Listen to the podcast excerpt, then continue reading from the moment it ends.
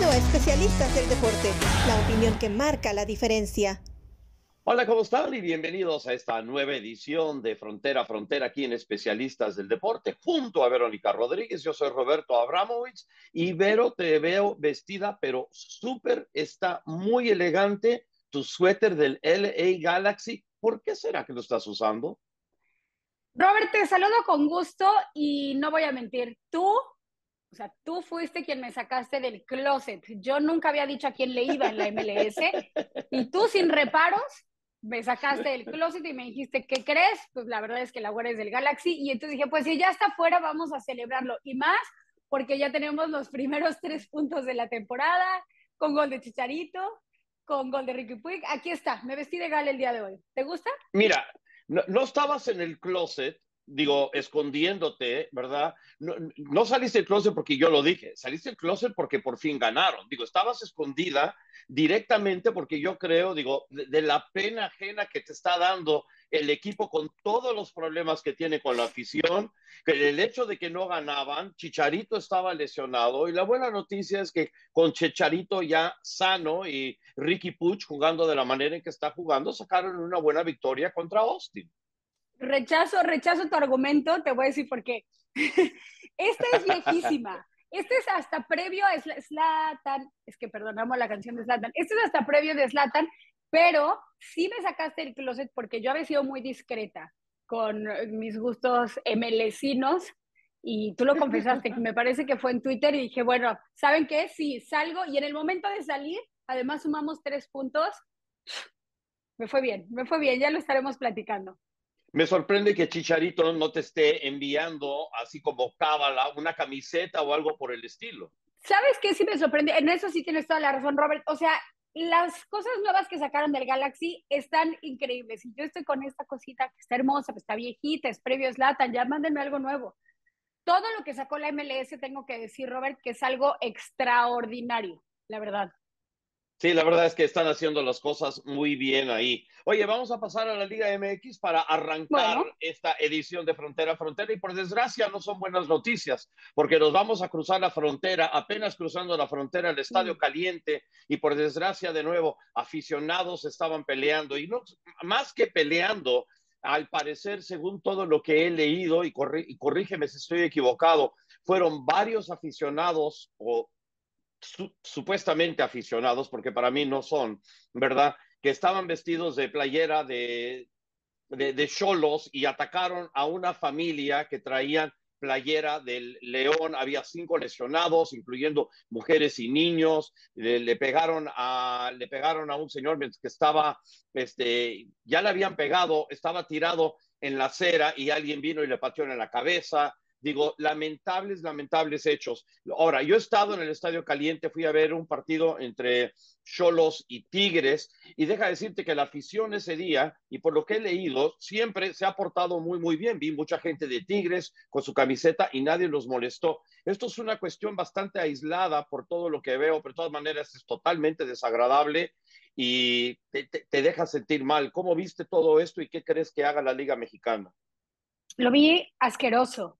O sea, la manera en que, no sé, tomando el ejemplo del señor que mencionas, que está completamente vulnerable, está inofensivo en ese momento y continúan las patadas, las agresiones, hay gente poniendo en peligro eh, a, a, niños, está, hay gente trabajando, están los animadores fuera del estadio y que tienen que empezar a correr por la violencia que se vive previo, o sea, previo a un partido. Aquí no hay ninguna justificación con la violencia, pero nadie le va a poner nombre de rivalidad, nadie le va a poner nombre de fútbol, esto fue previo al partido, esto es inaceptable, inconcebible, es asqueroso para mí que el día de hoy la Liga MX todavía no ha hecho nada, está el Fan ID, por supuesto que sí. De hecho, esta es la última oportunidad porque ya la última jornada del fútbol mexicano solamente se puede entrar con Fan ID, pero no es suficiente. O sea, es una enfermedad eh, en nuestra sociedad, un síntoma tan importante la violencia que el Fan ID no es, no es suficiente. Me pregunto qué más se hará, porque creo que no debe ser tan complicado identificar quiénes son estos personajes y queremos saber cuál será la responsabilidad de la Liga MX, tanto de solos, para ver qué se hace con estos pseudoaficionados o esta gente que llega con violencia al estadio a poner en peligro la vida de aficionados. Queremos en el fútbol mexicano poder ir al estadio sin que se tenga que arriesgar uno la vida. Esto de verdad, reprobable, sí.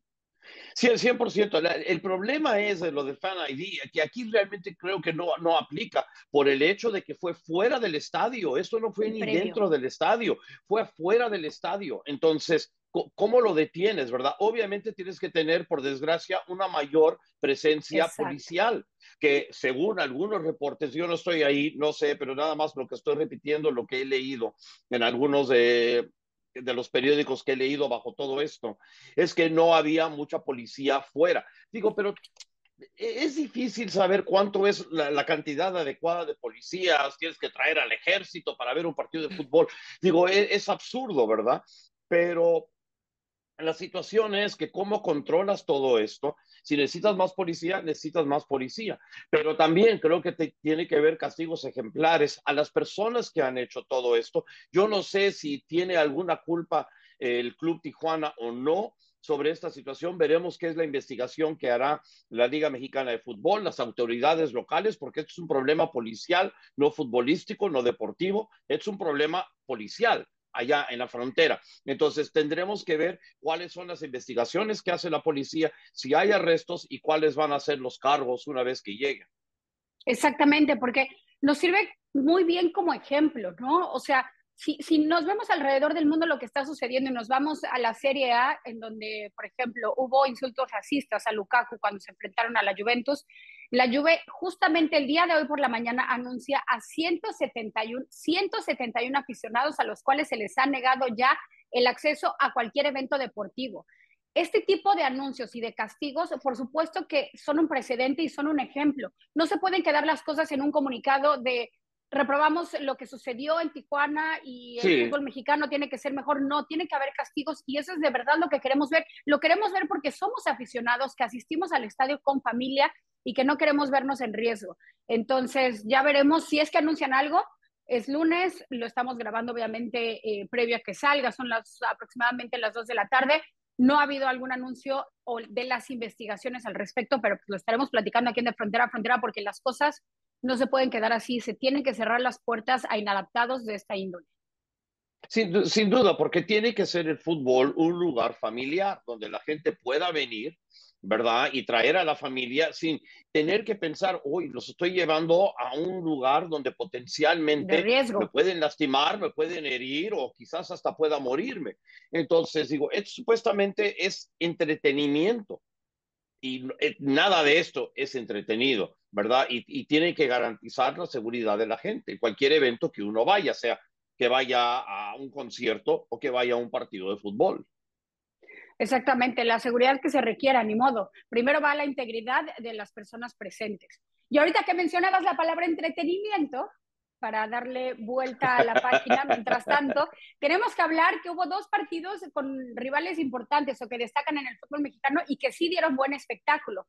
Eh, si te parece comenzar con el América Pumas, un partido muy entretenido donde Pumas, eh, bien sabemos Robert, que llegaba como víctima porque pues, se presentaba en la casa de uno de los candidatos al título y que ha mostrado un, un poderío y un potencial ofensivo increíble como lo es el América. Y lo que hace Pumas es que lo lee muy bien el turco Mohamed y juega al contragolpe y con eso logró sacar un empate del Estadio Azteca y aún sigue con vida eh, esperando que los numeritos salgan en la última jornada para poder clasificar a un repechaje y buscar un lugar en liguilla. Absolutamente, una gran entrada en el Azteca, 60.332. Y luego Antonio Mohamed se hizo expulsar y creo que esto va a ser importante a cara al próximo partido que van a tener contra, contra Monterrey, ¿verdad? Porque tenían una tarjeta amarilla y luego fue y le sopló algo. Pero a ver, dijiste, se hizo expulsar. Sí, se hizo expulsar. A ver, sí, o sea, sí creo que era expulsión, pero ¿no crees también que el cuarto árbitro va y provoca y tampoco tampoco es... El cuarto árbitro tiene el derecho a decirle a Mohamed, tranquilízate, vete a sentar a la banca o vete a tu área. Pero le dijo él tiene que tener control. Y luego va Mohamed, le grita algo y digo, yo no sé fue exactamente qué fue lo que le dijo el cuarto árbitro y me imagino que esto va a ser parte de la investigación. Pero de todas maneras, Mohamed tiene que controlarse porque obviamente le dijo algo al cuarto árbitro, se lo sopló en el oído, que probablemente no era de índole familiar. Entonces, porque ves inmediatamente al cuarto árbitro tocar eh, algo en la cintura para avisarle al, al, árbitro del partido que, oye, este, me acaba de decir algo y inmediatamente vino este, César Arturo Ramos para ponerle la tarjeta roja. Entonces, sí, mira, se tiene que controlar en ese sentido, en ese sentido de la palabra y ahora pone a Pumas en una situación donde él no va a poder estar en la banca para el último partido de la temporada contra Monterrey sobre todo el rival, ¿no? Y lo que significa el turco Mohamed al frente de un equipo rival frente a Monterrey, que de hecho en esta jornada amarró ya el liderato, ya no hay quien lo baje de ahí, así que estará tranquilo la próxima jornada para cerrar frente al equipo de Pumas. Ahora, eh, Pumas se va al frente con un gol de Freire y después ah, no le duró tanto el gusto porque... ¿Se lo dieron a Freire el gol? ¿Se lo dieron, se lo dieron a Freire? ¿Oficialmente se lo dieron a Freire? Oficialmente porque es para fue Freire. un autogol. Es accidente, pero es autogol. Hay un rebote, sí. Em, le pega a ese balón. Es que le duró poquitos minutos el gusto al equipo de Pumas porque después es Diogo quien se equivoca y me parece que será uno de los jugadores que el turco estará decidiendo. Hay que recordar que su contrato se acaba al terminar la temporada. Es uno de los que el turco estará apuntando si continuará con el equipo universitario o no. Y entonces es un punto el que quiero tocar. Llega Henry Martin, a cobrar el penal, eh, lo mete. Pero Henry Martín, qué ejemplo. Me puse, me, me un clavado a sus estadísticas, porque quería recordar cómo le había ido, no la temporada pasada, porque en la temporada pasada, de hecho, metió 13 tantos con seis asistencias, o sea que se echó un muy buen torneo, que fue cuando empezó a destacar, pero venía de una temporada, Robert, que bien y tú y yo lo comentábamos, donde la presión era muchísima porque no estaba dando el rendimiento o el desarrollo que se esperaba. Es decir, en la temporada 21-22 metió seis goles en 35 partidos. En este mismo periodo, 22-23, ha metido, ve, ve, el desarrollo, 27 goles y 11 asistencias en 37 partidos. O sea que poder dejar atrás una presión o un bache, como lo hizo Henry Martín, es de verdad ejemplar me cuesta trabajo decirlo, a ver, es ante mis Pumas, pero lo que está haciendo y destacan de esta manera en el torneo mexicano, creo que eh, a todos nos viene bien. Absolutamente. Hoy quiero hacer una corrección. Dije que era Antuna. Obviamente no es Antuna. Estoy hablando de parte de Araujo, que fue el que mm. tocó el balón ahí, que Néstor Araujo salió para cubrir, el balón se desvía en su pierna y vence a Malagón sobre el hombro, que había salido a cortar bien el centro después de ser una espectacular parada. Aparte, me gustó el partido, fue muy divertido. Me gustó. Pumas contragolpeando, América proponiendo, tratando por todos lados, Pumas demostrando cómo se puede jugar al contragolpe, que es un arma jugar así, la gente va a ver el hecho de que, uy, bueno, pues el América tuvo el 64% de la posesión y Pumas solamente 36. ¿Sabes qué? Eso a propósito, es a propósito. Estás jugando atrás, estás esperando, estás tratando de que cometan un error a media cancha, poder contragolpear y contragolpear de una manera letal. Es una parte, es parte del arte de jugar fútbol y la gente a veces se mete demasiado con, uy, la posesión no tiene nada que ver, porque hay equipos, Pumas quería el 36% del balón. Claro, es difícil para mucha gente entenderlo.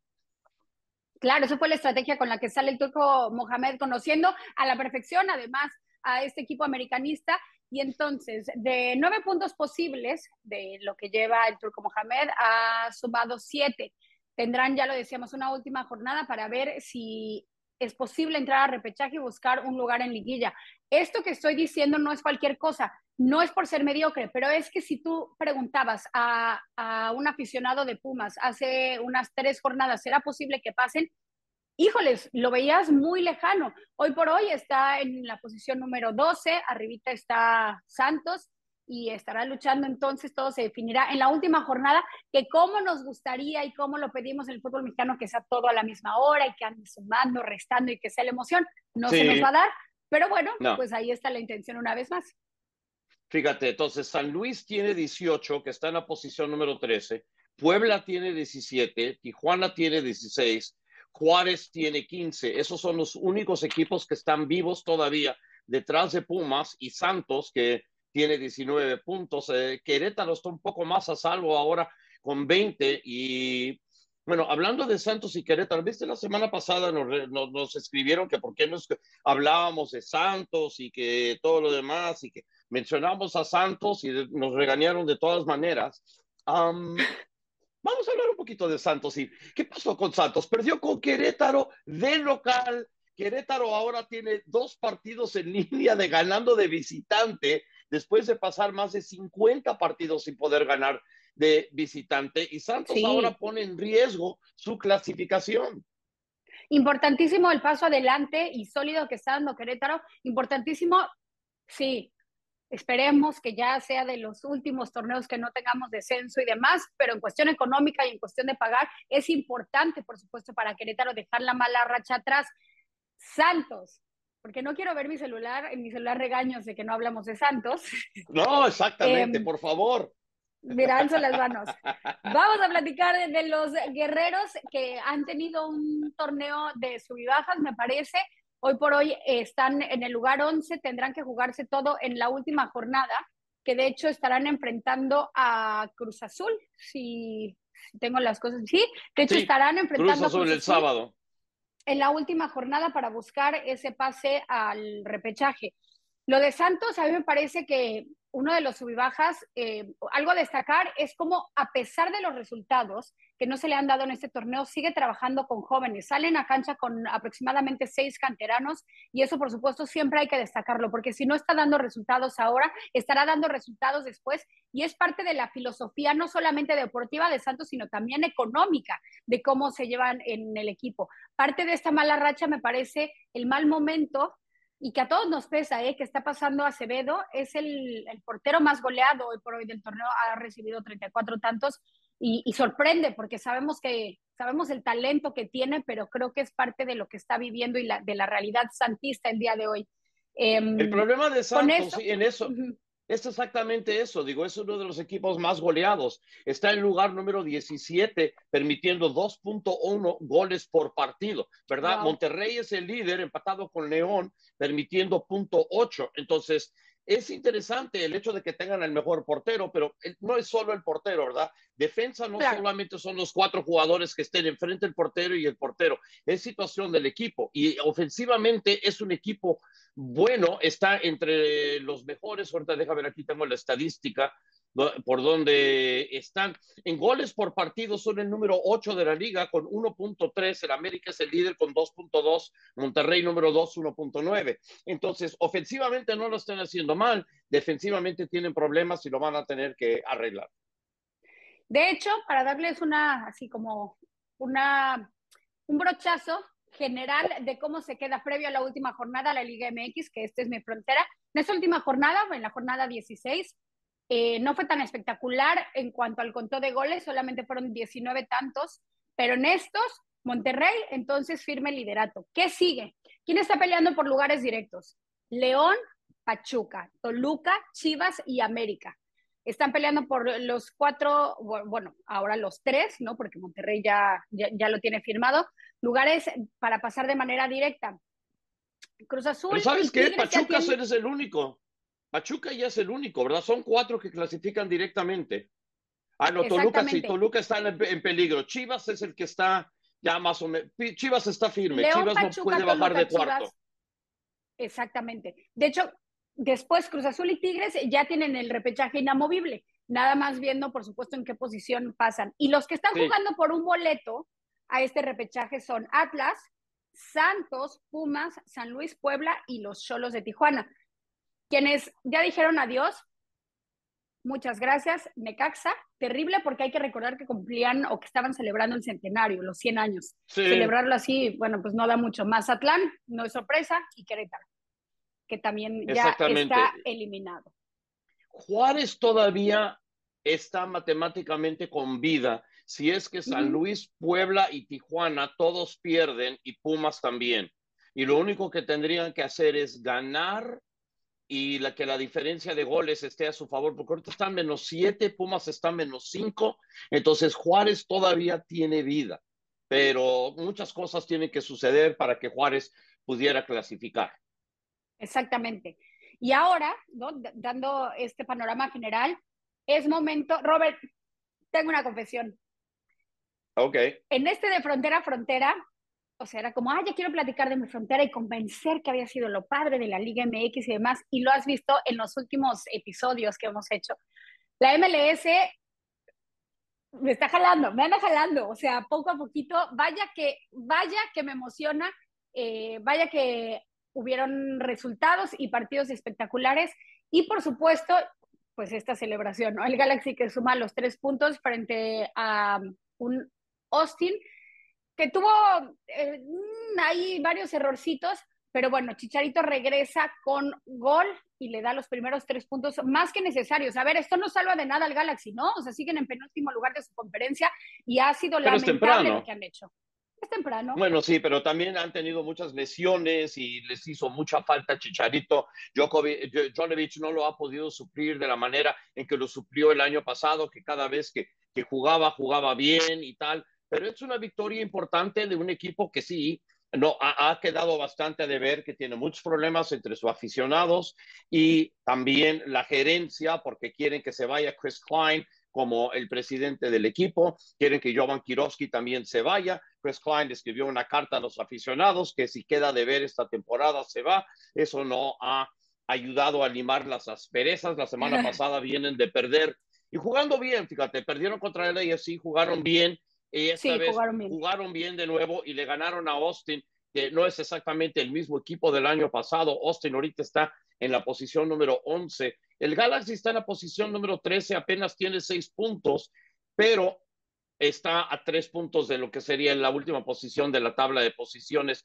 que clasifica. Entonces, todavía hay mucho que recorrer pero todavía hay problemas allá, pero por lo menos en la cancha ya la situación parece que está mejorando. Es una importante victoria para Los Ángeles y recuperar a un chicharito que parece estar pleno. Tienen a Ricky Puch, que es un excelente mediocampista y está demostrando por qué estaba en el Barcelona, ¿verdad? Entonces estamos empezando a ver poco a poco que el Galaxy está regresando. Creo que van a entrar a una racha importante eh, después de, de todo esto quiero cambiar a un equipo que no le está yendo nada bien. Y es, por ejemplo, el equipo con el que New York City juega la semana entrante, que es Toronto FC. Fueron a Filadelfia y les metieron una goleada despiadada. Cuatro goles a dos. El partido estaba 4-0.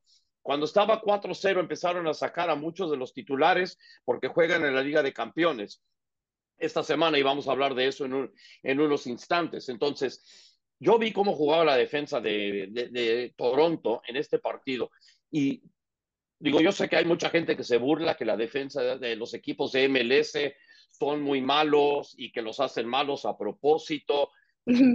Yo, yo veo a Toronto jugar y se me hace difícil tener un argumento en contra de lo que están diciendo. Así de mal jugaron. En serio, tuve la repetición de los goles y los regalaron. Les pusieron moño y tarjeta. ¿Qué no pasa entiendo, la verdad. porque no estamos acostumbrados tampoco a ver a Toronto. Eh, es que quisiera decir en ese desempeño, pero no se le puede llamar desempeño a lo que vimos eh, en el fin de semana.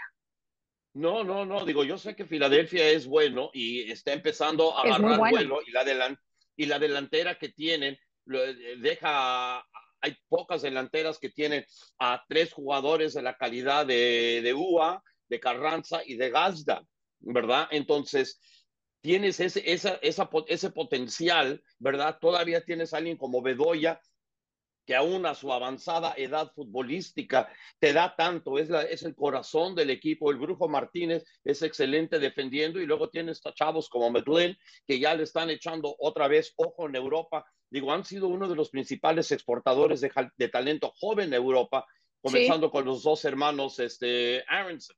Entonces, es un equipo que está bien armado, pero tú ves la defensa de Toronto Petreta, con Rosted, McNaughton y Larea. Y solamente Larea es un jugador de primer nivel. Larea es un jugador que ha estado en la selección de Canadá, estuvo en Toronto, se fue, regresó supuestamente para ayudar a reforzar la defensiva, pero nada. Y trajeron a Sean Johnson de New York City FC, que es todavía portero de la selección de Estados Unidos, no titular, pero reserva. Jugó contra México y Sean Johnson nada, nada pudo hacer por detener los cuatro goles. Y si, y si estaba interesado Filadelfia, pudieran haber sido cinco, seis o siete.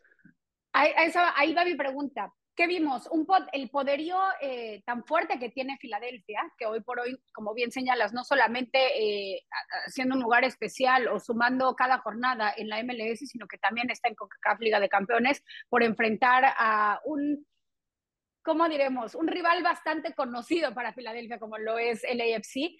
Eh, ¿O es que Toronto no da una? ¿Cuál de, o, es una combinación de las dos? Creo que es una combinación de los dos, pero creo que pesa más lo de Toronto que pesa más lo de Filadelfia. Sabiendo lo bueno que es Filadelfia, ¿verdad? Finalista el año pasado, eh, dos años consecutivos que han demostrado ser un gran equipo y aunque han dado eh, en venta a muchos de los jugadores estadounidenses jóvenes que están empezando a brillar en Europa, entonces aún así los han podido reemplazar y siguen jugando a un muy alto nivel. Pero Toronto deja mucho. Yo creo que Bob Bradley, que es el técnico de Toronto, yo sé que tiene lesiones y Michael Bradley no está y faltan otros jugadores, pero de todas maneras así, los jugadores que están faltando son Diamante, está Gutiérrez afuera, está Hedges, que tiene una conmoción cerebral y el Matt Hedges es un buen defensa y también tiene a Bradley, a Michael Bradley fuera, que va a estar fuera hasta el mes entrante. Entonces sí son bajas considerables, pero es el equipo que más dinero gasta en MLS en sueldos, ¿ok? Gasta algo similar a los primeros tres o cuatro en México, ¿ok? Entre todo lo del tope salarial y todo comienza con Insignia, que Exacto. está con 14 millones de dólares al año, ¿no? No, no creo que puedes sacar tres jugadores de la Liga Mexicana, sumar sus tres sueldos y que ganen lo que está ganando Insignia, ¿verdad? También tienen a Bernadeschi adelante, a, Osorio, a, a, que estaba antes con el AFC. Atacando es un equipo bueno, pero defendiendo han sido absolutamente un desastre. No parece haber química. Y Bob Bradley, de alguna manera, va a tener que arreglar este equipo. Y no sé si hay cómo traer jugadores nuevos antes de que se cierre esta ventana, que es hoy, es hoy, el 24 de abril. Entonces, hoy se cierra la ventana. Entonces, si no, se van a tener que aguantar hasta el verano y será un torneo, pues, no, quiero decir del olvido, sino como de aprendizaje, ¿no? Para ver qué, qué piezas mover y cómo hacerlo, porque sí, si nos fijamos en, en, lesiones, claro, y, y, es lo mismo que con el Galaxy, ¿no? Se empezaron el torneo con muchísimas lesiones y eso les acabó costando, pero al fin y al cabo la planificación de un equipo tiene que ser a pesar de las lesiones, tienes que contar con ellas y, y me parece que, que, tanto el Galaxy como, como Toronto vaya que ha sido el talón de Aquiles, por lo menos en esta temporada. Sí, pero también hay que recordar, y no les quiero dar un pretexto, pero el tope salarial afecta mucho todo esto. Esto no, no es como Inglaterra o España o Italia o Alemania o si quieres hasta Francia, ¿verdad? En donde no tienes ese tipo de tope. Sí tienen el fair play, pero pueden gastar 20 veces lo que se gasta acá. Entonces, cuando se lesiona un jugador de primer nivel de los mejores equipos de esas ligas, el que lo está esperando en la banca es un jugador de, talla internacional que es titular en su selección y todo lo demás. Aquí no, aquí no tienes eso. Aquí no tienes eso, el tope salarial te termina limitando en ese, en ese tipo de cosas. Y no obstante, las diferencias simplemente de entre Europa y América, en donde solo quizás los equipos brasileños pueden competir del tú al tú con algunos de, esos equipos en esas ligas. Tienes toda la razón. Y eso, si nos vamos como en la parte baja de las conferencias, en la parte alta, pues tenemos que hablar, por supuesto, sí, bien de Filadelfia, bien de Cincinnati y bien, sí. y, y, sorprendiendo todavía de manera positiva eh, San Luis City. Y también tengo que mencionar a New York City FC, porque están haciendo las ahí está esa sonrisa que quería ver. Sí, están haciendo las cosas bien. Están, me parece, en cuarta posición. Están en cuarta posición dentro del este, eh, ganando otra vez el local. Están más este, con en nueve partidos, tienen cuatro victorias, tres empates, dos derrotas. Eh, han jugado bien, están mejorando. Todavía no han podido resolver el problema que tienen en cuanto a tener un 9 nominal en el equipo. Cambiaron su sistema este fin de semana a un 4-3-3, poniendo a Richie Larea, perdón, Richie Ledesma, que acaba de llegar al equipo apenas hace un mes, y a Santi Rodríguez juntos. Ahora, normalmente los dos son 10, pero esta vez empujaron a Santi a jugar un 9 falso pueden poner a Tyles Magno por el lado izquierdo, Gaby Pereira por el lado derecho, y de la manera en que todo mundo se combinó y cómo jugaron y cómo atacaron, la creatividad que tiene ofensivamente este equipo y luego bien respaldado atrás por Keaton Parks y James Sands, el equipo se vio muy bien a la ofensiva. Y, perdón, todavía no me puedes hacer de esta mugre tos.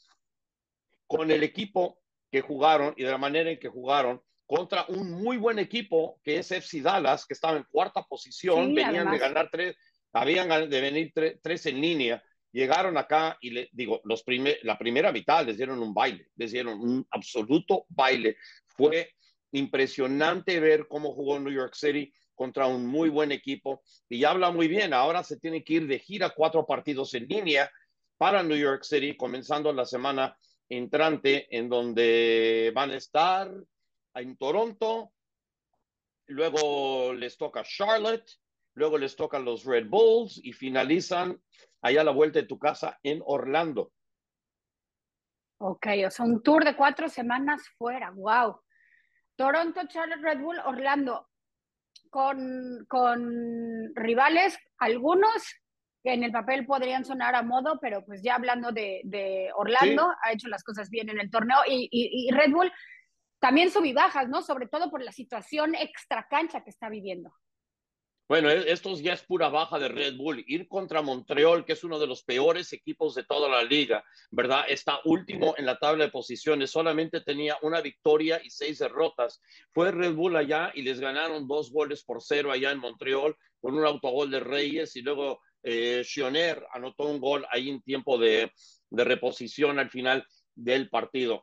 Es un desastre lo que está pasando al otro lado del río aquí en Harrison, en donde tienen problemas con su técnico Struber, que no creo que tiene la confianza del vencedor. Van Zier tuvo una entrevista esta semana y dijo que está haciendo todo lo posible por recuperar la confianza del vestidor, pero cuando se fue, nadie, nadie lo quería ahí. Y bueno, la afición no se presenta, la poca afición que ya tiene el equipo que se ha ido desprendiendo, la porra le está haciendo boicot, bueno, es un desastre lo que está pasando al otro lado del río. No me gusta verlo, porque creo que MLS es mejor y la rivalidad entre New York City y los Red Bulls es mejor cuando los dos equipos están fuertes, pero Red Bull ahorita no está fuerte. A mí no me sorprendería que cuando jueguen en tres semanas allá en Red Bull Arena, New York City, contra los Red Bulls en la primera edición del Hudson River Derby, que haya más aficionados de New York City FC en Red Bull Arena que de los Red Bulls. No me sorprendería. Era justamente lo que te iba a decir. Creo que es una de las historias a seguir aquí en De Frontera a Frontera, lo que va a pasar eh, en estas dos semanas, cómo se irá encaminando justamente para ver qué sucede cuando la jornada enfrenta a New York City FC contra los Red Bulls en tres semanas. Como bien dices, tendrá primero New York City FC que enfrentar a Toronto, que enfrentar a Charlotte y después eh, será esta visita importantísima en cuestión de rivalidad y en cuestión de qué está sucediendo del otro lado del río. Exactamente. Oye, vamos a cambiar no del río, sino de frontera para hablar de la Liga de Campeones de CONCACAF. Dos partidos esta semana. Tigres juega contra León el martes, LAFC contra Filadelfia el miércoles. ¿Cómo estás viendo el partido? Comencemos con el partido de León y Tigres. Me encanta, lo veo eh, parejo en cuestión en que Tigres, sí, por supuesto que en el papel tiene un poderío impresionante y tiene, y, tiene una plantilla que no hay dudas, pero no ha sido el mejor torneo. Y se va a enfrentar a un León que va increciendo, es decir, que empezó de menos a más. Eh, aquí quiero, o sea, lo voy a balconear. Acabo de recibir un mensaje del productor que dice el poderoso León, o sea que me equivoqué al decir el León y yo pido una disculpa. El poderosísimo León se va a enfrentar. El que acaba de empatar 0-0 con Tijuana, ¿verdad? Exactamente el eh, ese, ok, nada más, que, quería estar seguro. Contra los Tigres de eh, el Bómboro Guiñac, Guiñac. Ese es uno, lo veo, lo veo parejo y lo veo interesante.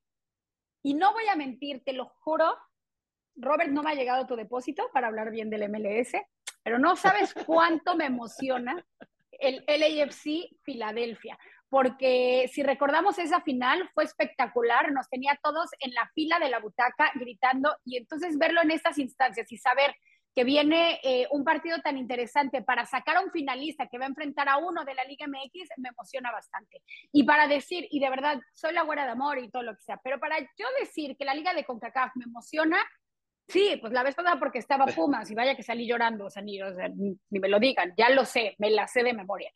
Pero esta vez vaya que me emociona sobre todo por lo que, por lo que se está viviendo en ambas fronteras. Exactamente, y fíjate, tomaron el partido de este lado, ¿verdad? LAFC y, y Filadelfia de maneras muy distintas. LAFC descansó a Carlos Vela, descansó a varios jugadores que, que para estar listo fueron a Nashville y, y empataron 1-1 allá en Nashville ante una gran entrada en Geddes Park contra Nashville FC. Mientras tanto, Filadelfia puso a todos sus titulares en el partido contra Toronto y luego ya los empezó a retirar a partir del minuto 60. Son cuatro días de descanso que hay en de una sede a otra. Ahora, para Filadelfia no tienen que viajar, entonces esa es una buena ventaja. El primer partido va a ser en Subaru Park en Chester. Entonces, eso quizás haya influido algo en lo que haya hecho Jim Curtin, porque tiene tres días enteros para poder descansar y planificar y entrenar el partido. Si hubiera sido martes el partido en vez de sábado, quizá, perdón, en vez de miércoles, quizás lo planea de otra manera. El AFC ahora está en Nashville y no sé si fueron directamente de Nashville a Filadelfia, que es un viaje corto, o van a regresar a casa y luego volver a viajar. A mí se me hace que creo que van a viajar directamente. Por desgracia, no lo sé cuál es este, exactamente el plan. Se me hace más lógico que vayan de Nashville directamente a Filadelfia y que se queden ahí para ahorrarles dos viajes transcontinentales que son bastante fuertes, ¿verdad? Porque de, de LA a Filadelfia, el viaje en avión son cuatro horas y media, de Nashville a Los Ángeles son otras cuatro horas o cinco horas de viaje. Entonces es mucho desgaste hacer eso. me imagino que van a viajar directamente a Filadelfia y quedarse ahí. Entonces son partidos muy emocionantes para mí. Creo que son muy parejos y tengo muchísimas ganas. Estoy, estoy contigo. Realmente quiero ver estos partidos, se me hacen muy emocionantes. Ojalá que en ambos lados hay muy buenas entradas y vamos a ver muy buenos partidos allá, empezando donde primero en Tigres, ¿verdad? En San Nicolás de las Garzas y luego allá en, eh, en Chester, Pensilvania, a dos horas de mi casa. De repente el miércoles decido tirarme para. Te escapas. Em, ya tenemos que irnos, pero no sé, ¿nos vamos a rifar pronósticos para despedir o, nada más decimos adiós? Ah, yo no soy bueno para los pronósticos en ese tipo no, pues yo menos. O sea, Entonces mejor no. Me han dicho bruja, pero no, nunca me sale. Entonces, este, mejor, mejor nos despedimos nada más. Así está, perfecto. Y bueno, entonces con eso le decimos adiós, este, pero siempre un placer estar aquí contigo. Gracias al Mago de Osos, Oscar Pérez en la producción. Yo soy Roberto Abramo, Vero Rodríguez. Nos vemos la próxima semana en la próxima edición aquí de Frontera a Frontera en Especialistas del Deporte. Chao. Gracias por acompañarnos en Especialistas del Deporte. Hasta la próxima.